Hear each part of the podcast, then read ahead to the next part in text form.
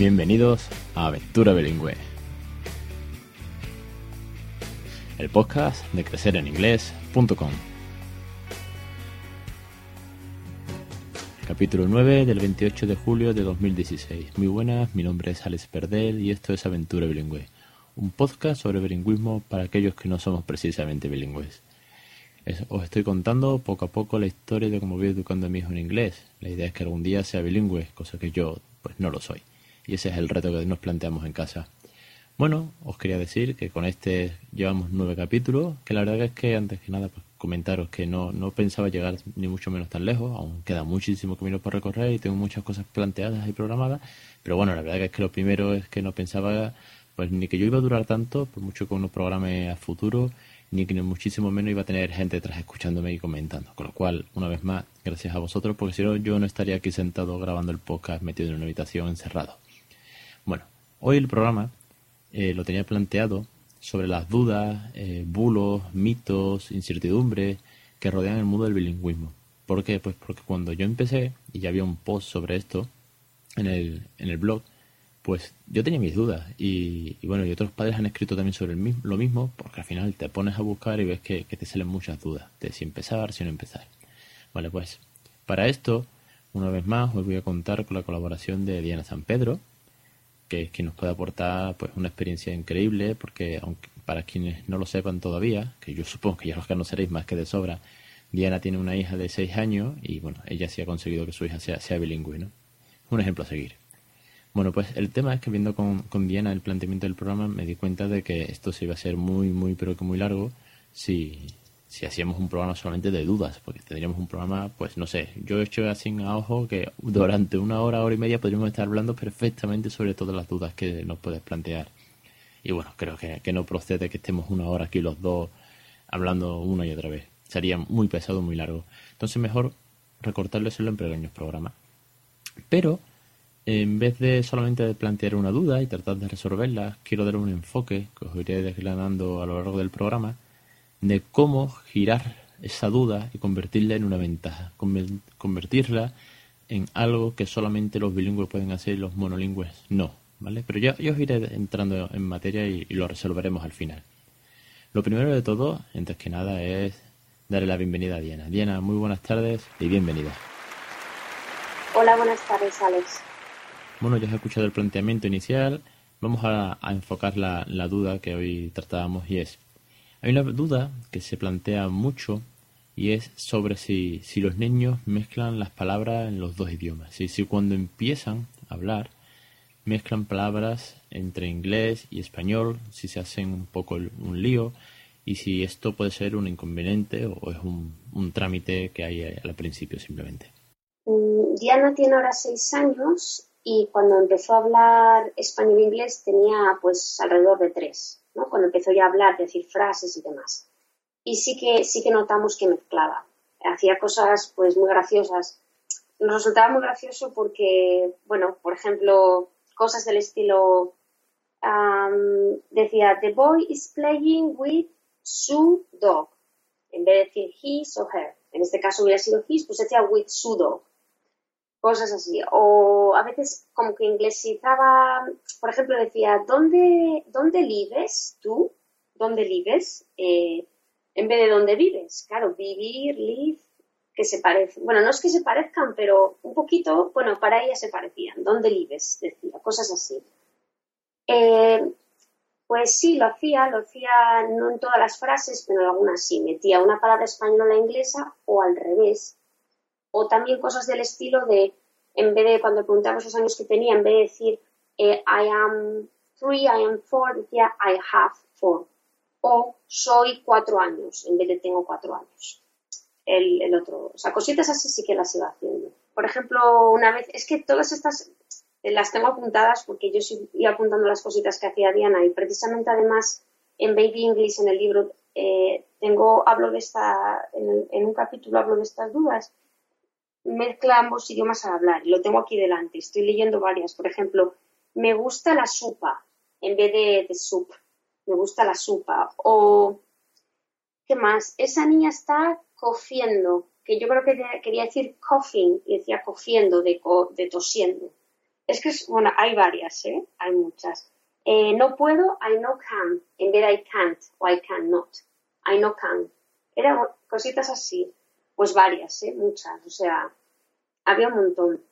Entonces, eh, bueno, una de las cosas que sí he leído de, otros padres es que muchas veces eh, tiran de, de, la palabra que no saben. Es por ejemplo, eh, leí un padre que me comentaba que decía algo así en el niño como me gusta el car, en vez de me gusta el coche. Si mezclaba la palabra car y coche, por la sencilla razón de que este me llamó mucho, me gustó mucho el ejemplo, porque coche es más difícil de pronunciar que car, es muchísimo más sencillo, entonces tiraba de lo fácil, es decir, los niños son listos desde chiquititos y van a lo cómodo, a lo más, a lo más sencillo.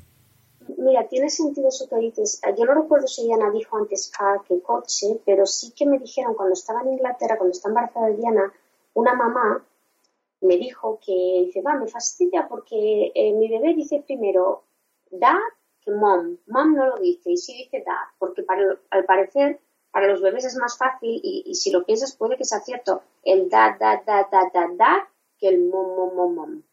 Y en cambio en español yo creo que es al revés, es más fácil decir mom, mom, mom que pa. Bueno, nosotros ahora mismo estamos en el proceso pa, pa, pa, pa, pero sí que es verdad que está mezclando con da, da, da, da. Eh, no dice mamá, con lo cual frustra mucho a su madre porque todavía no ha dicho mamá, dice pa, pa, pa, pa, pa y da, da, da, da. Con lo cual, bueno, yo súper contento, claro. Va diciendo papá en, en, las dos lenguas. Yo encantado. Y sí, en los dos idiomas estás ganando, es bueno. es que, bueno, sí, realmente a lo mejor hay sonidos que son más fáciles para ellos. En ese caso, seguramente car es más fácil que coche. Además, es monosílabo. Y claro, los niños, lo que dices tú, utilizan el idioma como tienen en este caso dos, están criándose en dos, pues utilizan lo que les viene más fácil para, para decir, sí. Vale, entonces, hasta aquí la duda. ¿Es, correcto de que los niños mezclan, mezclan las palabras o incluso mezclan un poco los tiempos verbales, ¿no? Como le dan la vuelta y, que nos has comentado. Vale, vamos a darle un giro de tuerca y más que hacerle una preocupación, que podría ser una preocupación, oye, yo acabo de escuchar este podcast, me, han confirmado, me han dado ejemplos de que los niños se traban y que cambian las palabras y las mezclan. No, no voy a emprender una aventura bilingüe con mi hijo en casa porque me da miedo. Vamos a darle un giro. No es verdad bueno, se suena muy poético, pero que lo único que tiene el niño, en este caso, es que tiene un recurso que los monolingües no tienen. Si tienen dos vocabularios en su cerebro al mismo tiempo, si no tienes una palabra, tiras de la otra. Mientras que, por ejemplo, cuando los niños monolingües no saben decir una palabra porque no saben cómo se llama, o, en su cerebro todavía no, no la ha procesado las veces suficiente, lo único que consigue es señalar, quejarse o en un momento dado incluso frustrarse porque su madre o su padre no lo entiende. Mientras que si tienes el doble de vocabulario, lo que tienes es mayor ventaja para comunicar. Tiene, total sentido lo que dices. Está claro que tienen, al tener mm, más vocabulario, mm, tener más recursos, pues efectivamente, si no lo tienen en un idioma, lo tienen en el otro. Y además, a esas edades tan tempranas, cuando empiezan a hablar, ellos están empezando a diferenciar yo no noté con están empezando a diferenciar lo que es un idioma y el otro. Quizás el todo no lo tienen claro, por eso mezclan al principio, porque no saben. Pero tienen esa gran ventaja de, vale, como no lo sé en este, pues uso, eso, uso la palabra del otro. Y, al final se han comunicado y, se han hecho entender que es de lo que se trata. Entonces, claro que sí, es un buen punto. Es positivo al final.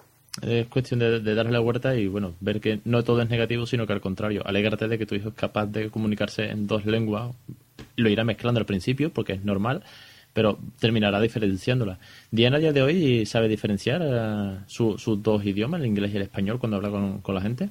Diana ya se dio cuenta, pues con cuatro años así, creo que un día me lo dijo, ¿no? Que si yo hablaba inglés y su daddy hablaba español, o sea, lo, tuvo claro. Sabía, y además empezó a saber decir inglés español, inglés Spanish, las dos palabras, ¿no? En, en, los, o sea, las cuatro maneras de decirlo, los dos idiomas, cada, bueno, me, habéis entendido. Sí, sí, perfectamente. Sí, no, pero, pero es sorprendente que sepa diferenciar que inglés es, es mamá y que por otro lado español es daddy. es, perfecto. Sí, sí, lo, lo, distinguió, pues yo creo que sí, sobre a los cuatro años. Y hoy que tiene seis, pues ella sigue hablando español con todo el mundo que le habla español, que es prácticamente casi todo el mundo aquí, eh, con su papá habla español, con la familia, con todo el mundo, y conmigo ella sigue hablando inglés, lo que pasa que hay un cambio de hace, pues no sé, a lo mejor de un año para acá puede ser, que ella ahora muchas veces, antes no lo hacía, me mete palabras eh, españolas cuando estamos hablando en inglés, o sea que me lo mezcla. La diferencia es que antes, cuando tenía tres años, no sabía que mezclaba, lo, hacía porque su cerebro estaba utilizando la palabra que tenía más a mano, la que primero le venía para expresarse, y ahora es que ella sabe que yo hablo y entiendo el español perfectamente me ve hablar con gente en español en el día a día, sabe que mi idioma materno es el español, sabe que soy española, porque esas cosas con seis años pues ya las puede entender un niño. Entonces, pues, si en un momento dado no le sale la palabra en, inglés, o aunque la sepa, dice, bueno, ¿qué más da si mamá me va a entender? Entonces la utiliza en español. A veces, cuando hay gente delante y no quiere que nadie se entere de nada, al 100% como hacía antes, se limita al inglés. Eso sí que es un recurso. Esconder un secreto diciéndoselo en inglés que solamente te entiende tu madre. La verdad que, bueno, un secreto o algo que le dé vergüenza o cualquier circunstancia que se esté dando en ese momento es, genial, ¿eh? Si me sacas una sonrisa porque la verdad es que es inteligencia de voy a darle la vuelta a esto para que nadie me entienda, mamá sí y, bueno, y los demás pues, pues que aprendan inglés eso eh, es un poco porque ya te digo que sí que antes era el 100%, prácticamente era 100% inglés, pero ahora no, ahora ya lo varía, pero en ciertas situaciones que lo necesita, lo que dices tú, pues aprovecho aquí que nadie me entienda. Y si una persona se acerca ahí hablando en inglés, sea española, sea extranjera, pero Diana, mi hija, no sabe que esa persona puede hablar español, porque solo la a hablar en inglés, ella le habla todo el rato en inglés, no mezcla. Qué bien. No mezcla, lo que pasa conmigo ya sabe que hablo español. Y además yo le he dicho, bueno, tú Diana y dice, mamá, ¿te importa que hable español a veces? Digo, no me importa. Tú puedes elegir porque tú eres española, eres bilingüe, tienes los idiomas, elige el que tú quieras. Entonces, que incluso la mezcla ahora es, es esta, pues, es, también sigue siendo graciosa, hace cosas a veces muy graciosas. El otro día dijo algo de las palomas. Las palomas volaron away. En vez de they flew away, volaron away. Es que nos empezamos a reír, porque claro, pero ella misma se dio cuenta de lo gracioso que había sido. Bueno, mm, es, vamos, es, es una nueva etapa y es lo bonito también, que no te vas a dejar de sorprender con lo del bilingüismo. Siempre vas viendo etapas y todas tienen esa parte positiva. Y a mí me gusta mucho el enfoque que le has dado, Alex, porque estoy de acuerdo con él. La verdad que eh, me alegro muchísimo de oír todo esto porque creo que, la aventura va para largo. Y si esto sigue así, bueno, creo que tendré a Raúl por aquí algún día y, iremos descubriendo todas estas etapas que tú nos cuentas. Bueno, Diana, pues vamos a ir cortando por aquí. Creo que, el tema queda más que claro y que animamos a todos los padres que todavía no se hayan embarcado en una aventura que, esta duda, por lo menos esta, queda resuelta. Que no, que no tengan muchas más dudas con si mezclan, que, que al contrario, que es positivo y que no son tontos los niños que saben lo que están haciendo porque aprenden muy deprisa. Diana, muchas gracias por estar con nosotros una vez más. Gracias, Alex, encantada. Nada, a ti. Ya sabéis, bueno, ni, ni hace falta que, os lo diga, pero yo, yo os lo voy a recordar una vez más, que tenéis disponible el libro de Diana, Baby English, que lo podéis eh, conseguir en Amazon en la tienda Baugan. En el blog siempre voy a poner el link. Además, tiene un sorteo ahora mismo en su muro de Facebook, con lo cual, bueno, pues animo porque está teniendo el detallazo de sortear seis libros ahora en verano, que creo que nos vendrá todo muy bien para llevarnos de vacaciones. Diana, muchísimas gracias por esa iniciativa. Muy bien, pues os deseo suerte a todos. Está hasta el 1 de agosto el sorteo, así que ánimo a ver si eso, para la playita un ratito ahí bajo la sombrilla. Sí, sí, me lo llevaré de vacaciones. La semana que viene o la otra ya, ya estoy de vacaciones, con lo cual, bueno, pues a descansar toca. Pues nada, lo dicho, hasta aquí el programa de hoy. Al final se nos ha ido un poquito más de tiempo. Estoy intentando acortar un poco los podcasts que no sean tan largos, ¿vale? Para que sea también cómodo para vosotros. Y lo de siempre, que espero vuestras reseñas en iTunes, que os suscribáis, que estoy aquí, que todos los jueves a las 1 y 5 estoy con vosotros y que para cualquier cosa eh, tenéis el formulario de contacto del blog. Os espero la semana que viene con un nuevo capítulo de Aventura Bilingüe, el podcast de crecereninglés.com.